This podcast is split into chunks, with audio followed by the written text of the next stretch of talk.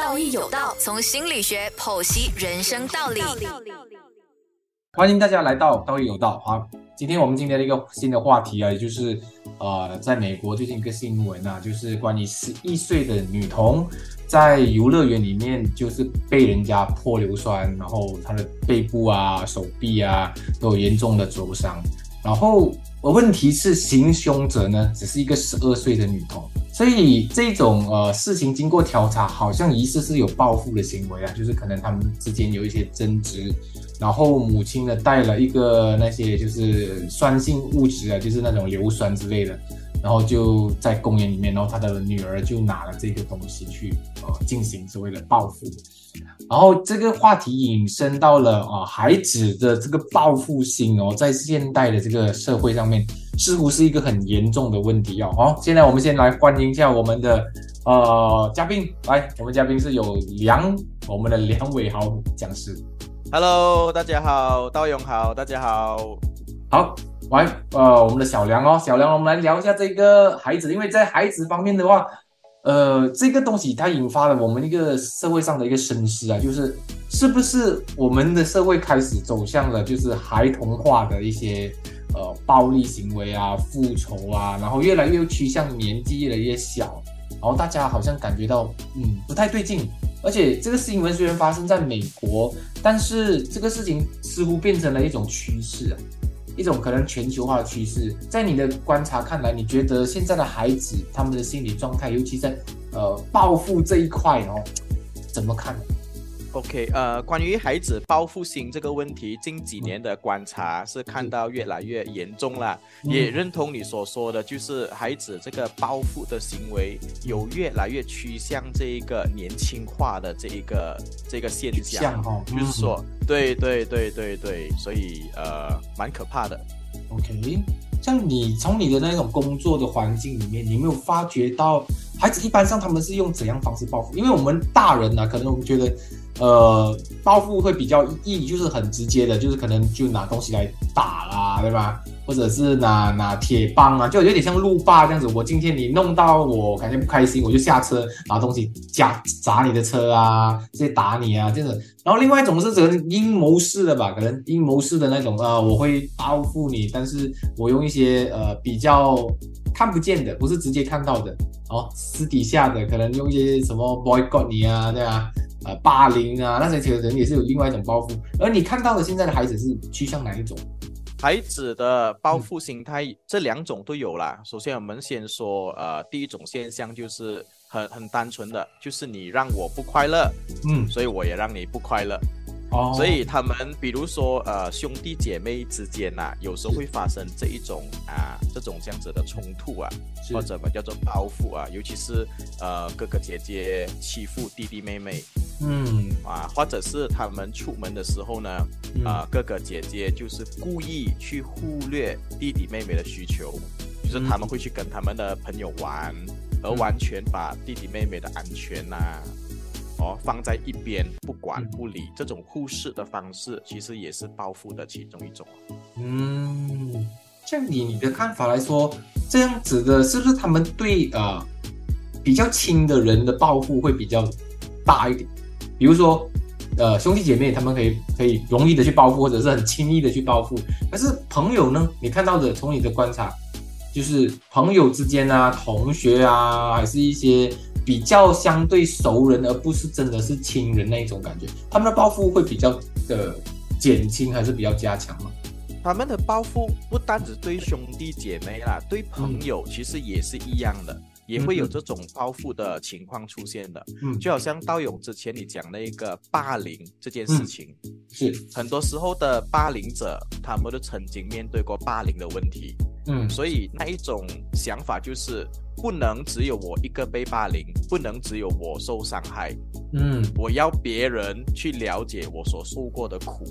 所以他们就把自己受过的苦没有办法自己去啊处理那个受苦的那个情绪，就把这个情绪加注在别人的身上。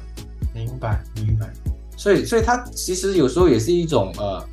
就是把情绪转投在别人身上来减对对。哦，OK，OK，OK，对对对对对。像那那些比较属于可能呃没有那么直接的人，他们他们会用这样子的方法呢？除了霸凌以外，他们会不会用一些好像所谓的办公室政治这种大人玩的东西？就是啊，比较用呃政治化的方式啊，哎，我不止不跟你玩啊，而且在某个方面的时候，我会特地的针对你啊，或者有意无意的去攻击你啊，这样子的有会会。而且而且现在好像也是蛮蛮老老练的哦，在这种政治化，对吧？对吧？是是是是，他们有他们的那个方法。比如说，我观察过一个现象，就是比如说有两个孩子啊，A 孩子做了一些事情让 B 孩子不开心，或者他们讲不爽的话，他就有可能去呃，好像你所说的。找一些朋友一起去排斥他，不要跟他一起玩，不要跟他一起啊讲话，甚至去散播谣言，散播谣言去对去诋毁这个呃 A 孩子，让全部人都远离他。哦，是用人际关系的一种啊抽离哦，就是把他的对上来拿掉他背对这样子哦，对，就想办法孤立他，让他一个人，让他不开心。如果在这一个时候，我身边任何一个朋友去跟 A 孩子说话，是我就马上呃跟他绝交，不跟他好，以这一种方式去威胁。明白，明白。因为因为这个呃故事上面就是说这个新闻它比较偏向于很极端了，就是用硫酸去泼对方。你你所看到最强烈的报复的那个状态，大概是怎样的事件？我所看过的事件，对吗？对对对对，或者是你听闻的啦，因为一般上我们都没有听过这么严重。不过发现到，哎，如此严重，它会是一个怎样的情况才会激发到这样严重的问题？如果是我们去探讨那个原因的话，嗯呃，如果从兄弟姐妹的那个观点去看的话，就是嗯，兄弟姐妹之间有这个争宠的问题了。哦哦啊，就是出现争宠的问题。是呃，曾经有辅导过一个小孩，大概是十岁左右。嗯，那么他所告诉我的心声就是，他觉得呃弟弟弟弟妹妹的存在，其实剥夺了父母对他的关心，给他的时间，给他的爱。对对对，他觉得都是弟弟妹妹的出现而抢走了一切原本属于他的资源，而且也因为。弟弟妹妹的存在常常令他被骂哦啊，就是说，就如果是兄弟姐妹发生冲突啊，所以呃，爸爸妈妈会说啊，就最长大对吧？年长对啊，对，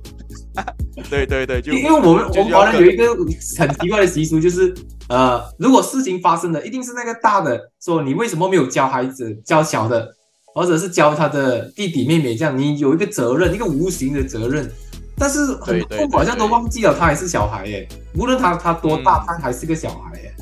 对对，忘了这一点，忘了这一点。是是是是，所以孩子的那种所谓的家里的大哥或者大姐，就心里不不平衡了。嗯嗯嗯，因为他们的一种感觉就是千错万错都是我的错错啊啊。OK OK OK，对对对。所以所以我们呃大概大概的去理解一下，就是。呃，孩子虽然不是最呃怎样讲呢，他得不到同样的资源还不用紧，他要得到更多的责任，因为他资资源变少了嘛，对不对？但是他责任变大了，变多了，所以他要顾忌的东西反而是那些小孩啊，就是尤其他的弟弟妹妹是不需要顾忌的，他反而顾忌更多，但是他自己得到的资源就相对变少了，因为被他们。剥夺了嘛？这对对，这因为对对对双重的压力啊，双重的压力哦，此消彼长的干关系啊，哦，这个这个我觉得相当严重哎，尤其是当孩子他们已经觉得我变成半个父母的时候，但是我我却要承受呃那个压力的是他们不需要的，所以他会无形间的那种愤怒感或者这种嫉妒心啊会出来的。哦，是是，重重要的是，当这种愤怒感跟嫉妒心出现的时候，因为每个孩子或多或少都会有这个愤怒感跟嫉妒心的，都会有的。只是当这种情绪出现的时候，没有及时被处理，然后一直一直堆叠，一直堆积堆积，累积到一段时间过后，对，就会走向这种极端哦，就是就会爆发的感觉，是突然间爆发。嗯，明白。对对对对。天天优内容，没有你不懂。继续再回到这个呃事件当中哦，谈到的就是妈妈这一块。你如果你发现到这个新闻里面，他妈妈其实是一个非常有一种很很推卸责任的方式去面对这个指控哦。因为这个美国妈妈呢，她好像是把所有责任都推向这个孩子，说：“诶，这个硫酸是他泼的，这个东西是他做的，我我完全没有去好像去干预他或者是影响他。”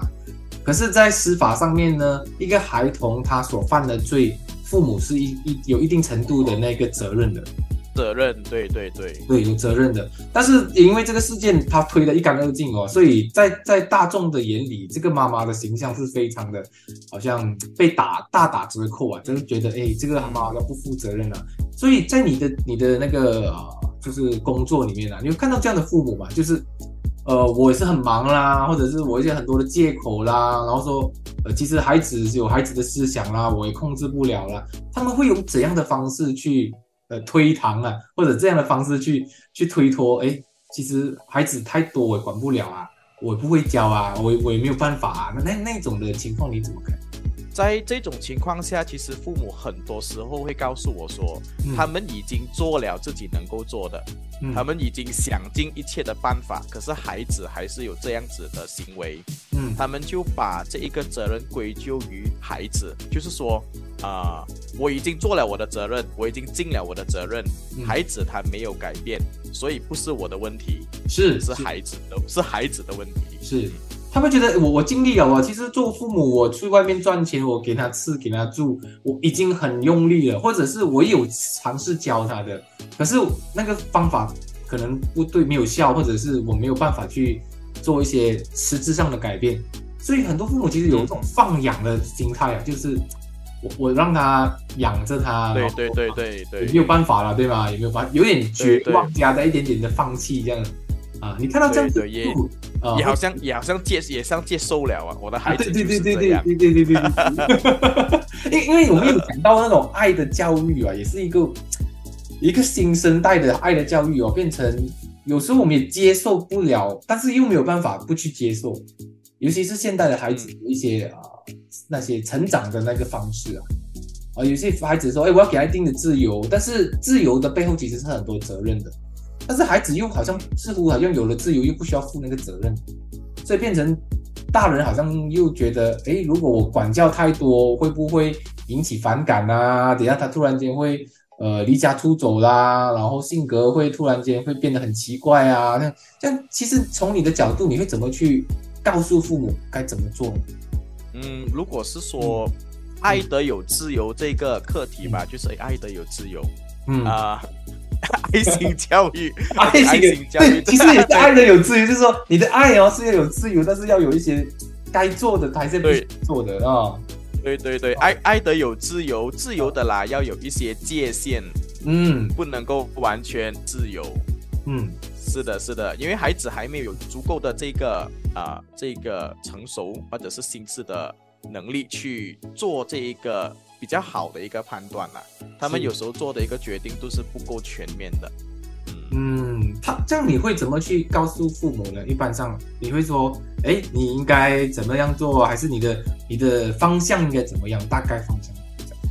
大概的方向可以呃往几个点去看啊。第一个点就是在给孩子自由的同时，给他知道他在哪一方面可以有选择权。或者哪一方面可以有这一个自由啦？比如说啊，妈咪的要求是规定你在啊每一天六点之前一定要做完功课，这个是妈咪的要求。嗯，那么你可以享有的自由就是在六点之前，你选择先做哪一样功课。跟花多少时间去做每一样功课，那个是你的自由。嗯，所以在给孩子做这个有这个自由之前，也是要有这一个所谓的限制。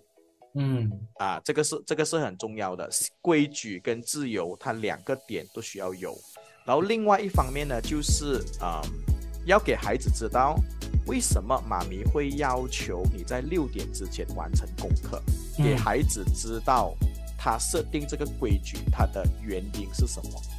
哦啊，这个这个很重要。背后的目的，这个这背后的目的需要得到孩子的认可的吗？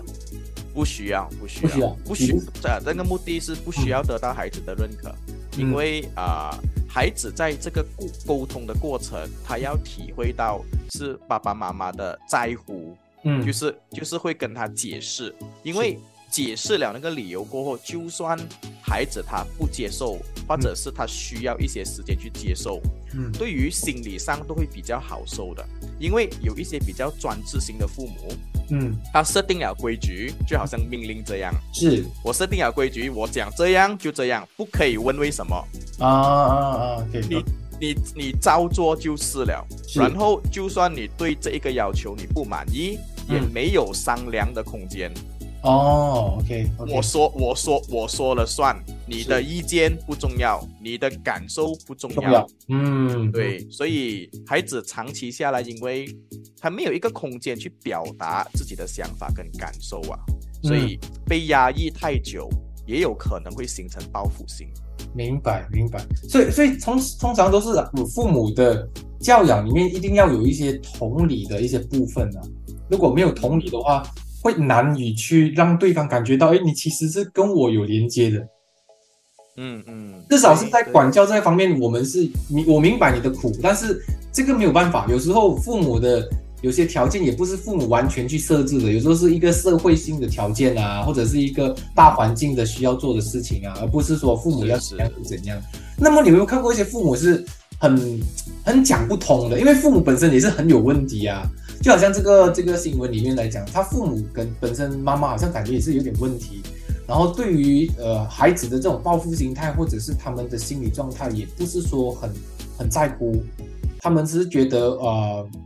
做他想做的事情就好啦，有一点带有放纵的那种意味的父母，你你有你有遇到过这样子？嗯嗯嗯嗯，你会怎么去处理这些父母？因为孩子其实处理的话是后面的事情吧，前面那个处理父母那一块好像比较难。父母那一块的确是有一些挑战，就好像那一位美国妈妈一样，她我觉得是在呃价值观上面出现了一些呃问题了，出现了一些挑战，就是所谓的价值观，可能她觉得，诶，我的孩子受苦，也要让对方尝试一下我孩子受的苦，嗯，或者我的孩子可以做一些东西。可以做一些事情去阻止对方继续跟他有冲突，或者继续伤害我的孩子啊，所以是价值观那一方面需要被纠正吧。哦，所以所以你看哦，你说的好哦，就是孩子有时候的呃愤怒或者是一些呃报复心态来自他的价值观，可是最大的问题是，如果父母也有同样的价值观，那么该怎么去处理？就就。就很难了，这个 就很难，因为我们常常说言教不如身教嘛，对不对？对。如果是啊妈妈或者是爸爸本身也是这样子去对他人进行言语或者肢体上的报复，其实孩子也会去模仿的。嗯，我我相信，如果那些常常用报复的心态呃去进行呃对他人攻击的孩子。他们的父母应该也是用报复的方式来对待他，不仅仅是对待别人哦，可能有时候父母也是会用报复的方式来去惩罚孩子，导致孩子觉得这个是一种正常的方式啊，因为我现在受了苦，我一定要感让你感受到这个苦，我不可能一个人独自承受这些啊委屈啊，哦这些愤怒啊，不可能我一个人在消化的，所以我一定要给你知道啊，你你的就是没有办法给你。在情绪上受苦，我就用肉体上的苦给你哦，我打你啊啊！这样像从你的方面来看哦，你你觉得这种呃冲突性的暴力啊，除了用暴力以外，还有什么方式可以帮助孩子去调节这个报复心的这个问题啊？了解的方式可以，嗯，定期的去跟孩子进行这一个沟通了，定期的去跟孩子沟通，去疏导他心里面那一些呃不满的情绪，因为这一个呃心情这种情绪上的疏导，就好像一辆汽车要做 maintenance 一样，是要定期去做的，因为很多时候我发现到就是啊，父母会花比较多的时间去跟孩子沟通，当出现问题的时候。嗯，比如说兄弟姐妹有冲突啊，或者孩子在学校跟其他同学有冲突啊，就是发生一些事情过后，然后才去跟孩子沟通，进行这个情绪的疏导，其实是不足够的，要要定期去做这个啊沟通跟情绪的疏导，会比较理想一些。无论你在何方，我永远在你身旁。优内容是你最好的朋友。就是说，不要等到那个累积性太太多的时候，就是累积的太多，然后整个事情变得一发不可收拾之前，就应该去定期处理。对对对对，定期定期做 maintenance。对，还有另外一点就是，嗯，当孩子他有不满，就是对父母不满。或者对兄弟姐妹、对老师、对同学，他有任何不满的地方的时候，其实他的情绪是需要得到发泄的。嗯，这个孩子如果他没有更好的选择，嗯，去发泄他的情绪，他就有可能去伤害别人。因为很多时候不是不是说他他要故意去伤害别人还是什么，而是他没有想到当下，他没有想到一个更好的方法。或者选择去处理他的情绪哦，对，这样我们可不可以带孩子说去呃运动啊，拳击啦，或者是去做一些呃类似抒发他的暴力的那种感觉啊，去让他累啊，把那种心中的愤怒就是把它宣泄出来，就就其实都 OK 的嘛，对不对？就是没有关系，都 OK 的，都 OK 的。对对啊，不需要，因为有时候有时候的愤怒是无无名的，就是我也不知道为什么会愤怒，我也不知道为什么我会不不开心，但是就是想要找一个一个方式把它带出来。哦，因为对对对，这个嗯，因为孩子有时候他们也很难讲出说他的他的真实感受是怎样，但是觉得有点不舒服。所以，因为有些父母看到最大的问题也是他们不愿意让孩子发脾气的，他就觉得发什么脾气？有什么好发脾气的？就是他一直这样子压抑的感觉，也不允许孩子。我就是莫名其妙的想发脾气啊！我就是觉得我今天天气冷啊、热啊，我也不开心啊。就是我我想要发，而而父母有时候会觉得孩子好像乱发脾气，好像很不对，或者是乱发脾气，孩子也不讨好，所以孩子也会被打压。在你的你的看法是怎么讲？就是这样子的孩子，应该是鼓励他去宣泄过后，我们再讲出理由，还是？还是一直要要规范它。嗯，关于这个部分，我我听到一个呃，我想象到一个很可怕的画面，就是孩子的情绪如果一直强行被被压制，或者不给他发泄情绪的管道，其实真的会呃会比较容易造成孩子会走向极端，会有暴力的行为等等。所以，嗯。在孩子生气的时候，嗯，给他一个规范是一定的。比如说，啊，孩子，你可以生气，你可以拥有自己的情绪，可以生气，只是在生气的时候呢，啊，有四个东西不可以做了。那个规范呐，比如说，呃，不可以破口大骂，破口大骂，不可以破坏东西，是啊，不可以伤害自己，不可以伤害别人。啊，这四这这四个是最最基本的一个规范。只要你没有动到这四个规范，你用什么方式去发泄，其实都 OK。好像你讲那个拳击啊，哦打沙包啊，去去啊，用一些方唱歌啊、跳舞啊，去涂鸦，拿一张纸来涂鸦，听音乐啊，关在门里面，关在房间自己静静啊消化也是可以的，其实。嗯嗯嗯嗯，所以所以呃，从你的观点来看，是可以啊去抒发的，可以去宣泄的，只是问题是这四大原则是不能碰的。对对对，要给他一个规范，同时间也给他选择他的自由了，他怎么样去发泄他的情绪？等他的情绪发泄完毕过后，才跟他讲道理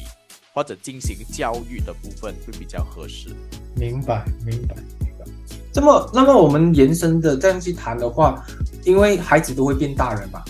对吗？这个是我们现在最害怕的是未来的整个趋势。大家当当我们的大人已经变老人，而小孩已经变大人的时候，这个社会整个会进入一个啊很急躁的，或者是一个很报复性的一个社会。就是如果不开心，我就会进行一些。呃，很直接的攻击，或者是一些关系上面的一些呃冷暴力啊，这种方式。嗯，像如果整个社会已经这样子，我们应该教孩子怎么去防御呢？因为如果有一些孩子我们接触不到的，我没有办法帮助他的。但是那些接触到的孩子，我们该怎么教他去防御这些报复的行为呢？因为他们也可能是，可能是未来的受害者哦。他长大了过后啊，但是他会碰到一些有问题的孩子，你怎么看？在怎么样去防止？怎样防止自己就是保护自己，保护保护保护自己了。嗯，因为因为你看到我们现在讲到的是啊，帮助那个啊有问题的孩子嘛。但是更多的你遇到的应该都是一些很 OK 的健康的，对不对？一些比较就是怎么讲呢？相对来讲比较能够沟通的孩子。那么他们面面对这些呃未来的风险啊，就是这整个社会改变嘛，对吗？越来风险，他们会要怎么样去保护自己呢？因为从这个角度来看的话，社会会越来越年轻化嘛，然后小孩会变大人嘛，对不对？青少年可能问题更严重。像从你的角度，要该怎么去让那些相对比较呃没有那么的呃危险的，或者是没有那么的有问题的孩子去保护自己？看到些什么样的对方的行为啊？该怎么观察？该怎么去规避掉这些风险？嗯说到规避风险这个部分，其实道勇已经给了答案，就是就是说，第第一个就是他要会去分辨哦，分辨哪一些朋友他可以多结交，有哪一些朋友当他出现那一些报复性的那种行为的时候，要去啊要去要去远离，或者是尽量少相处，就是他结交的对象那个朋友，他要谨慎的选择啊，他想要。他想要的朋友啦，或者可以帮可以互相帮助彼此成长的朋友，所以这个是呃分辨跟做选择是很重要的。嗯，然后第二点，呃，如果真的是没有办法避免的话，嗯，第二个保护自己的方式就是他本身的那个自信了。我觉得孩子本身的自信心也是很重要的，因为呃，在我辅导过的家庭里面都发现到那一些被报复的孩子。很多时候都是呃自信心不足，或者被报复、被欺负的时候不敢去反抗，默默去承受、忍受，甚至不敢把事情讲出来的人。嗯，所以啊，所以很多时候是自己不够自信啊，觉得哦，我被报复或者我被霸凌，可能是我的错，错啊，我的错，我不对，是我活该，是我活该这样子被对待。所以呃，我觉得自信。可以把孩子从这一个这样子的想法中，呃，拉出来去，呃，去去对抗报复或者是欺负他们的人。明白，明白。因为在这一点，我我想延伸的一点是，啊，有时候自信的孩子，他他不仅仅是可以保护自己，他可以更加能够做一个，呃，比较中庸的分辨的，就是说他的。他可以去明辨是非的感觉，因为因为有时候呃，我觉得有些孩子他很厉害的哦，他会欺负你，然后弄到你感觉是错的是你，就是啊，他会有一种很很强大的影响力，或者是一种扭曲事实的力量，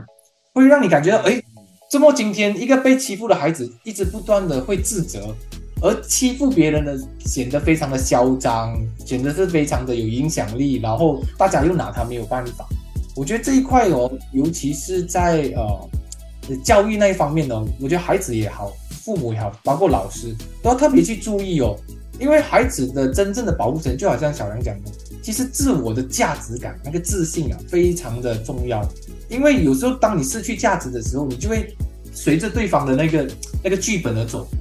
啊，对方怎么讲你，你就觉得哦，是哦，我是这样的咯。对对，没没有独立的判断了。对对，他判断能力歪掉了，歪掉了。所以所以很多时候，呃，我觉得父母或者学学校也好，都是呃忽略了这一个这一块，反而是比较是很硬性的去让孩子说哦，你要分辨这样的是好朋友，这样的是坏朋友。可是这样子的反而是很难的，因为你要孩子去分辨，本身就要他有能力去分辨啊。而能力是来自于哪里？就是他内在觉得他自我价值是存在的。比如说，你今天你对我好跟不好，你没有影响到我的价值。